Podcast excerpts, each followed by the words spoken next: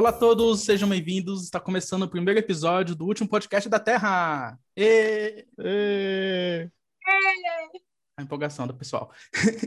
este podcast é formado por três amigos que acham que alguém vai ter interesse em ouvir o que a gente tem para falar sobre a vida, o universo, as primeiras vezes e tudo mais. Você pode nos seguir no Instagram pelo arroba o último podcast da Terra. Este que vos fala é Danilo Franco. Estou aqui na companhia de Daniela Granner e de Eric Lor. Dani, quer se apresentar um pouquinho?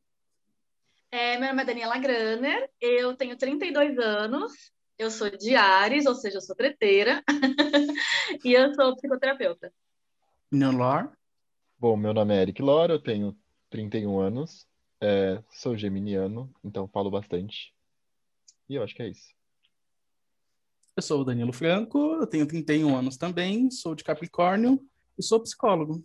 Este episódio é o começo de um projeto que a gente vem discutindo já há alguns meses, né? Que depois de um hiato entre a ideia e a execução finalmente está indo para o ar. Não vou falar os motivos para o hiato, para não criar provas contra eu mesmo.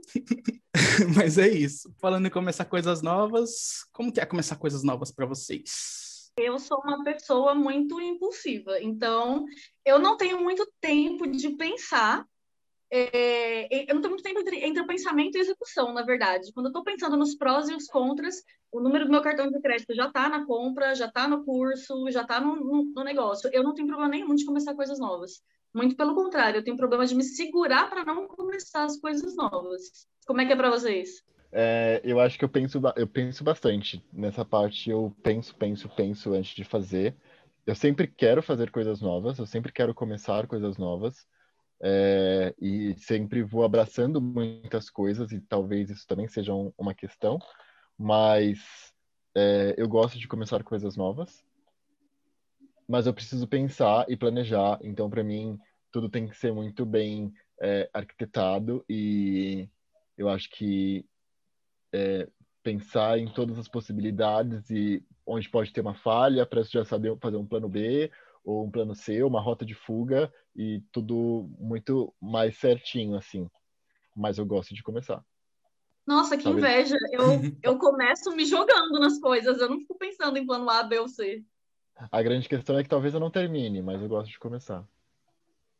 Eu já sou diferente de vocês também. Eu, eu sou mais de planejar coisas que eu quero fazer e não colocar em prática muitas vezes. Então, tipo, eu sou o cara das novas ideias, de, de, de imaginar coisas diferentes e de imaginar situações diferentes, só que daí para prática às vezes custa um pouquinho. Eu vou dar, vou dar um exemplo para vocês da minha impulsividade que eu lembrei, que é assim, eu terminei a faculdade de filosofia, eu odiei todo o processo da faculdade, eu não queria jamais fazer faculdade de novo, e assim que terminou, eu pensei assim, é, quero fazer outra faculdade, vou fazer história. E eu não tive eu não, eu não parei para pensar, assim, eu me matriculei, eu fiz vestibular, me matriculei, já pensei nas rotas, nos horários, tudo. É, fui na biblioteca, já peguei vários livros para começar a ler.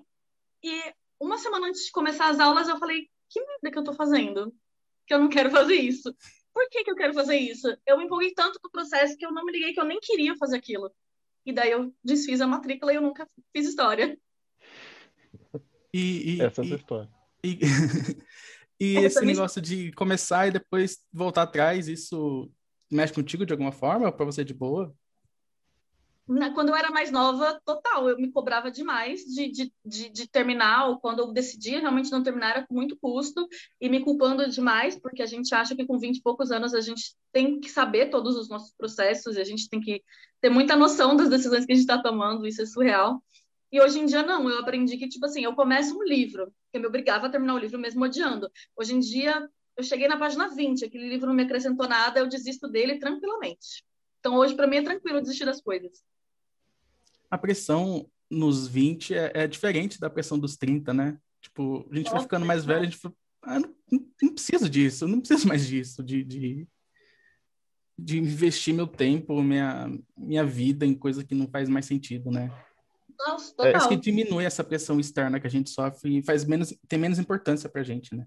Sempre falo que no final das contas, quem paga as contas somos nós, né? Assim, é, a gente vai, vai entrando nesse modo do, é, sou eu, sou eu comigo mesmo, assim, tipo, não é, não é o outro. E aí, nisso, até saindo um pouco do assunto, mas é, não todo, do jeito que eu me visto, do jeito como como eu trato, né? Tipo, como eu me trato, enfim, é, é muito mais eu comigo mesmo do que o que a sociedade, o que os outros vão pensar, né?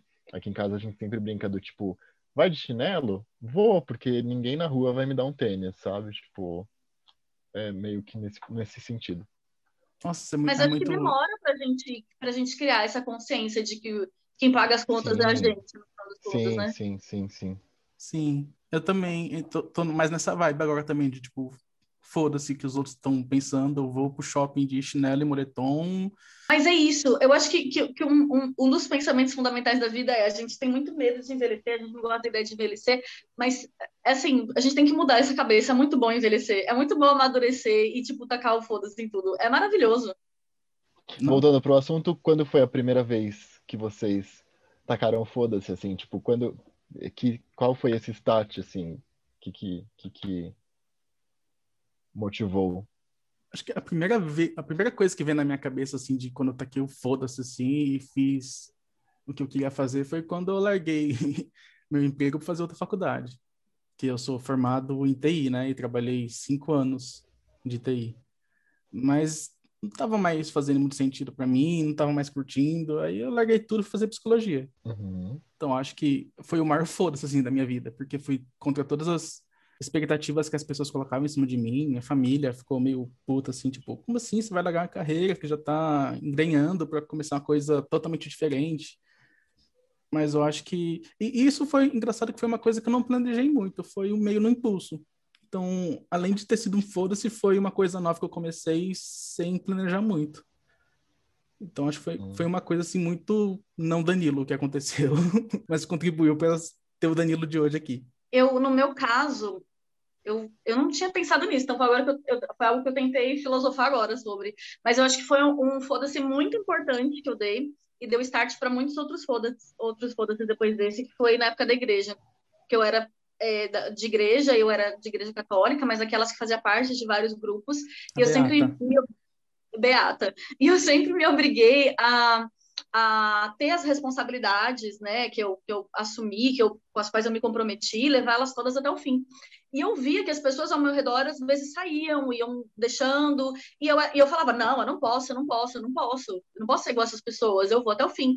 Até que um momento eu me permiti também tacar um foda-se nisso e falar, bem, chegou a minha vez, todo mundo tacou o foda-se, menos eu, e eu vou tacar também. E algumas pessoas me questionaram, mas você disse que você ia sumir e tal, não sei o quê. Eu falei, tá, mas agora eu não quero mais, eu posso mudar de ideia anos depois, e agora eu também não quero mais. Foi a época que eu me afastei de todos os grupos de igreja, fiquei só frequentando para missa, e depois de um tempo acabei saindo também, que veio o grande foda-se, inclusive. que veio o foda-se para para coisa que mais é, levava a minha vida, assim, né? Que era a questão da igreja, da religião. Acho que esse foi o Uhum. primeiro grande foda-se. Mas como, como foi pra você, tipo, uma coisa, tipo, você dar um foda-se pro trabalho e tal, que é uma coisa, assim, mais corriqueira de acontecer, né? E, tipo, você largar um, um- quase uma vida, assim, na, religião, tacar o foda-se cortar toda a relação. Foi difícil pra você ou... É, Cortar toda a relação não foi exatamente uma opção minha, né? Foi mais uma opção deles, que chama a gente de irmão até a gente sair da igreja, né? Mas tem pessoas que eu mantenho amizade ainda, né, Laura? Sim, sim, sim. É, Não, não foi fácil. Eu tive uma crise de identidade completa, né? É, Uma crise de valores, uma crise de identidade, uma crise de entender qual era meu lugar no mundo, porque tudo que eu queria fazer, eu me baseava de acordo com a minha crença. Eu decidi fazer filosofia porque eu queria me formar como teóloga, por causa da minha fé. Então, todas as minhas escolhas eram baseadas naquilo que eu acreditava. Então, eu recomecei, assim, a minha vida enquanto personalidade. Tive que me reconectar, me conhecer, enfim. Foi um processo bem doido, mas foi bem legal. E você, Laura, qual foi seu primeiro grande foda-se? Acho que meu primeiro grande foda-se foi é, conseguir sair do armário, né? Acho que a, a- é, me identificar e, e- e, na verdade, já me identificava, mas conseguir externalizar isso e contar, né? Tipo, minha mãe já sabia de primeiro, depois a minha irmã e por último meu pai, que eu acho que foi, foi esse grande processo, leva um- levou um tempo e, e tem essa toda essa planificação que eu que eu faço das minhas coisas, apesar da, de ter falado com ele não foi tão super planejado assim, mas foi uma coisa tipo, tenho que falar, tenho que falar, e eu queria falar. Eu acho que isso também é, um, é uma, entra numa outra questão que é como cada um leva a situação, mas eu queria falar, queria que fosse da minha boca e tudo mais.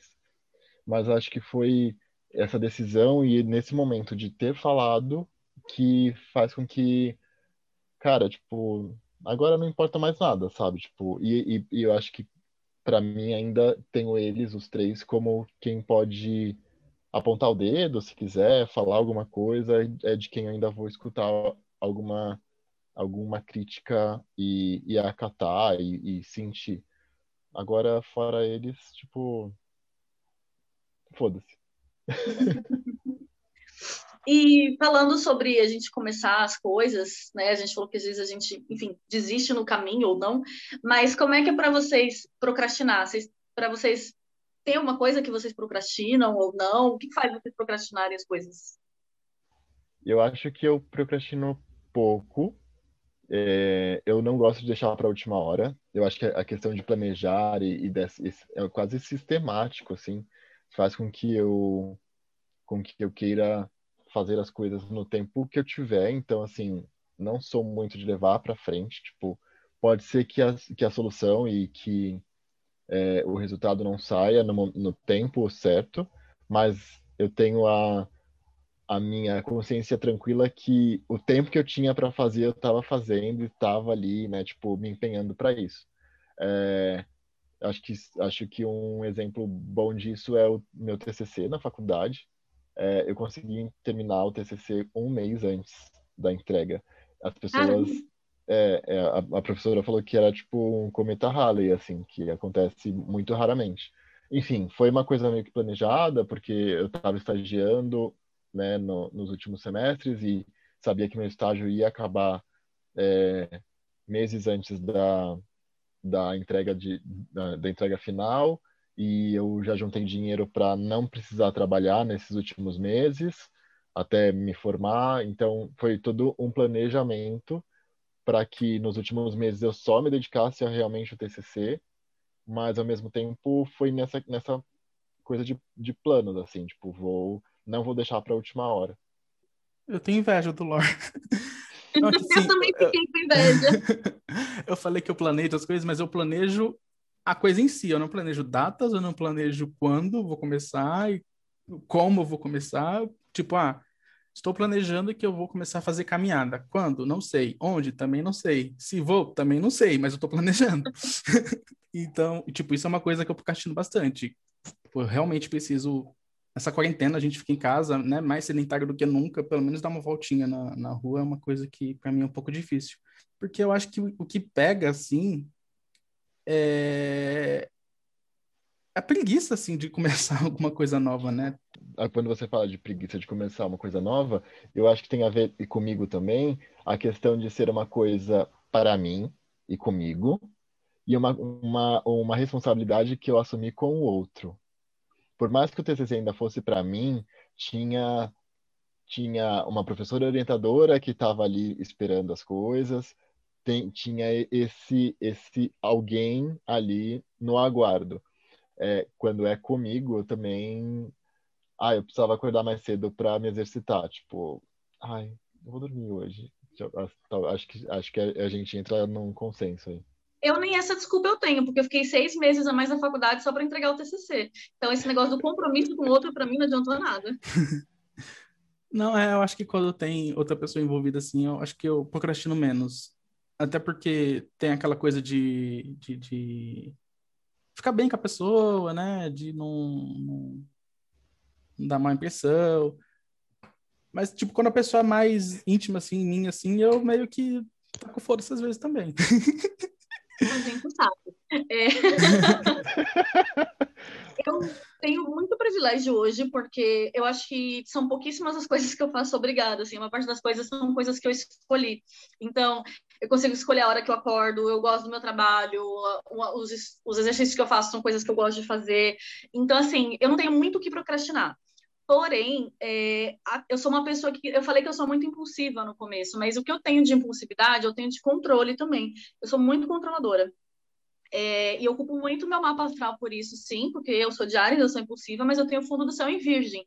Então eu já trago esse negócio de controle, planejamento, né?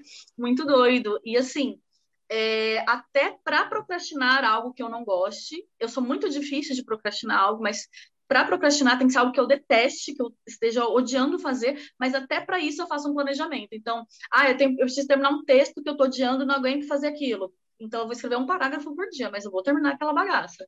Eu sou assim, até para procrastinar eu consigo me planejar. E falando em preguiça, né? Que eu falei que às vezes tem preguiça de começar algumas coisas. O que dá preguiça em vocês, assim? De só de pensar em, em começar a fazer alguma coisa e falar, ah, não, não tô afim. Frio, frio, frio. Frio me dá preguiça. Eu hiberno no frio, assim. É, gosto do, do, do, do inverno, porque no inverno é totalmente frio e daí dá tempo do corpo se adaptar. Eu passo uma semana hibernando e volto. Detesto o outono por isso, porque não dá tempo. Todo dia faz sol, chuva e frio no mesmo dia. Então eu hiberno todos os dias se deixar. Odeio frio, não consigo fazer nada com frio. É, contextualizando, a gente, nós somos aqui de São Paulo, né? Então não sei se o outono é assim onde, onde vocês estão ouvindo a gente também, né? Mas pensei que a gente mora na, na... não sei se ainda é considerada a terra da garoa, né?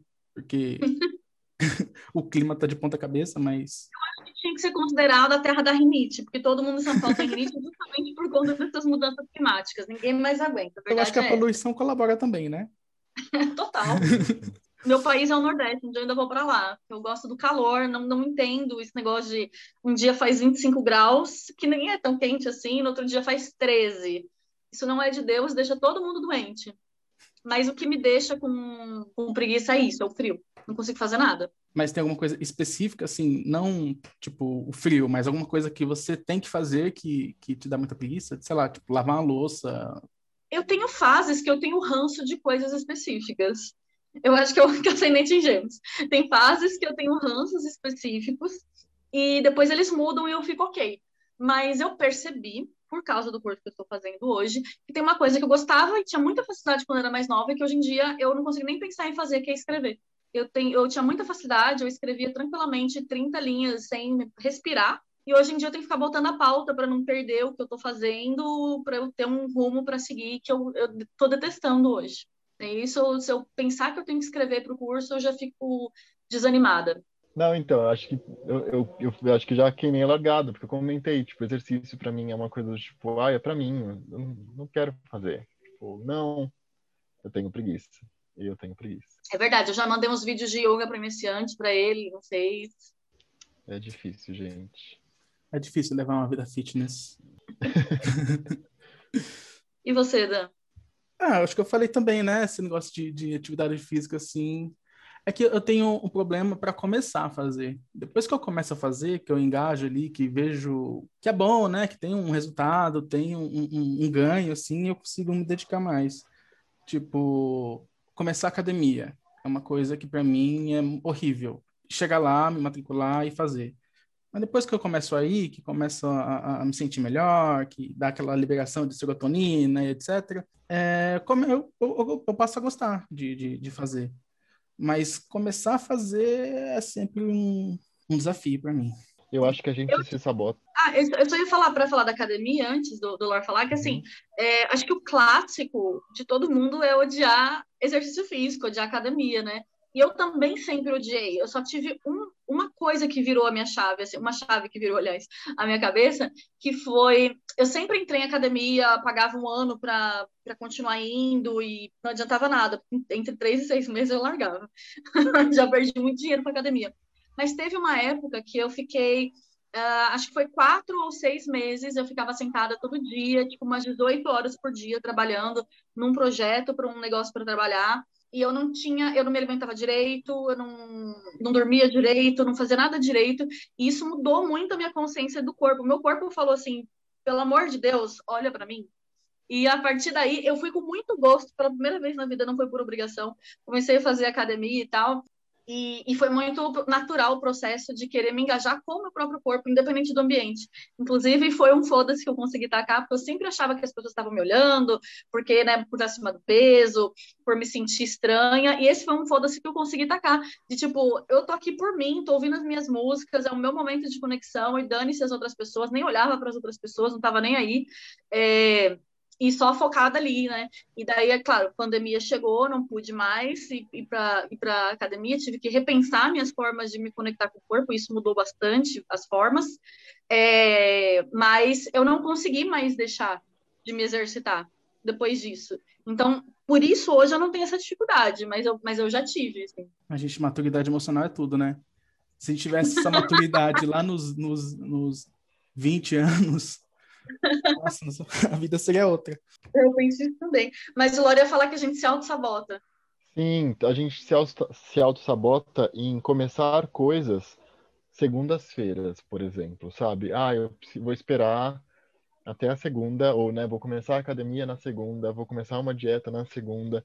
Eu acho que é, tem toda a questão do planejamento, que, eu, que até eu mesmo citei, mas eu acho que, né, meu ascendente em gêmeos aqui falando bem alto, é, eu acho que a gente precisa começar na hora que a gente, fala, tipo, definiu que tem que começar, e não esperar até segunda. Então, assim, cara, tudo bem começar a academia na sexta, e sábado não ir, né, enfim, anyway, tipo, se, se vai no sábado também e, e tudo mais. Ou em qualquer outra, outra coisa mas a gente, a gente sempre coloca essas, essas é, ou começar, né, o ano que vem. O ano que vem, cara, não, começa na hora que que te deu o start e, e começa.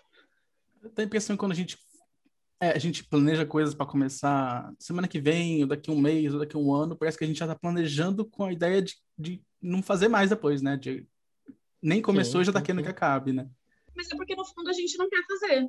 É, é, é, isso a gente faz isso com, com, todas as coisas. Todo mundo aqui já fez faculdade, a gente sabe como é que é. A gente pensa que vai entrar na, vai entrar na faculdade vai ser super legal, porque você já está imaginando você formado. Porque todo dia para a faculdade é um saco, e todo dia para academia é um saco. Por mais que libere a, a serotonina e tal, e você fique legal, é depois. Durante, enquanto você está indo, enquanto você está malhando, é um saco. Os processos em si são um saco. No fundo, a gente não quer fazer. Nada. Uhum. A verdade é essa. A gente só quer o resultado. Mas, vida de adulto, né? É, exato, a gente quer o resultado, a gente quer o diploma, a gente quer o curso feito, a gente quer, enfim, as, as contas pagas, mas para a gente conseguir fazer todas essas coisas, a gente tem que participar desses processos, né? Assim, tem que estar ali todo dia fazendo as coisas. É, é muito chato isso. E eu acho que isso uhum. gera muita ansiedade, porque a gente está sempre com a cabeça lá na frente, né? Quando tiver formado, vai ser legal. Quando é, eu estiver fazendo já seis meses de academia, eu vou estar me sentindo bem. E a gente nunca está vivendo agora, né? É, eu, lembro, eu, lembro, de várias conversas é, nessa, nessa vibe com, com a própria Dani sobre querer pensar lá na frente. É, enfim, existe um processo, né? Existe um caminho, assim. E para isso precisa começar. É, e mesmo que, no primeiro momento, o processo pareça chato, ou seja realmente chato, tem os seus ganhos também, né?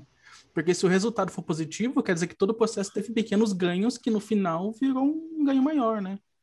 Até o ganho uhum. não vem só com o fim, ele vem no processo. Uhum. Sim. E até nas coisas negativas, né? Eu fico pensando assim, é claro que é muito fácil falar isso agora, mas assim, cada dia que você vai para a faculdade, por exemplo, tá um saco, você tá treinando sua paciência, por exemplo, né? É, até nas coisas ruins tem muitos ganhos. Mas, como eu falei, é muito fácil falar isso agora. Se eu estivesse na faculdade, eu estaria xingando neste exato momento, inclusive. Mas é isso, a gente aprende muito. A gente só quer aprender as coisas legais, né? Os resultados positivos. Mas dentro das experiências negativas também tem muitos é, resultados positivos também. A gente aprende bastante coisa. Sim, a gente é transformado por qualquer situação que a gente passe, né? Seja bom, seja ruim. A gente vai entrar de um jeito e vai sair de outro. Ai, como a gente tá filosofando bonito. Não é, menino? E amigos, como está sendo para vocês começar finalmente esse podcast, já que a gente está falando de começos, de procrastinar, e de planejar, e de botar em prática, colher os louros? Como está sendo para vocês finalmente a gente começar esse nosso projetinho? Pera, esse é o começo do fim desse episódio? É isso? Olha, esse pode ser o nome do episódio. começo do fim. O último, episódio, o último podcast da Terra, o primeiro episódio, o começo do fim. Eu tô gostando porque são projetos já desde o ano passado que a gente está falando sobre e muitas coisas aconteceram que, enfim, né, óbvio que é culpa do Danilo, e a gente, né, demorou muito para a gente começar a fazer, e a gente, eu tô muito orgulhosa porque a gente foi super organizado, a gente fez reunião, planejamento, foi muito fofo, tá sendo legal. Mas eu preciso me defender. Calma que eu ainda não, calma que eu ainda não, não meti o pau. Deixa eu fazer a minha parte. Gente, eu não tô aqui com uma. Cadê meu, meu Bascorpus? Pazuelo, me ajuda. Não, pode, pode se defender. Depois eu, eu quero tréplica. Não, senão eu vou ter que me defender de novo. Vai lá. é, é nessa hora que a gente fala mal do Danilo? Porque não começou antes por conta do Danilo mesmo. É isso. É... ah, essa aqui é, é, o confessionário do Big Brother? Por isso eu voto nele? É isso.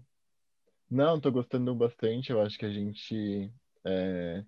As nossas conversas já são super boas e eu acho que dividir elas com vocês vai ser muito legal. Espero que quem esteja ouvindo goste de ouvir as nossas baboseiras e os pontos de vista e, e que são sempre diversos e acho que é isso que agrega e agrada. É isso. E é isso, né? Igual aconteceu aqui. A gente começa com. Às vezes a gente fala de um. Ah, você viu o fulano lá, tal. Ou então você viu isso aqui no Instagram, no Twitter, e acaba virando um papo cabeça, né? Que vem as filosofadas e.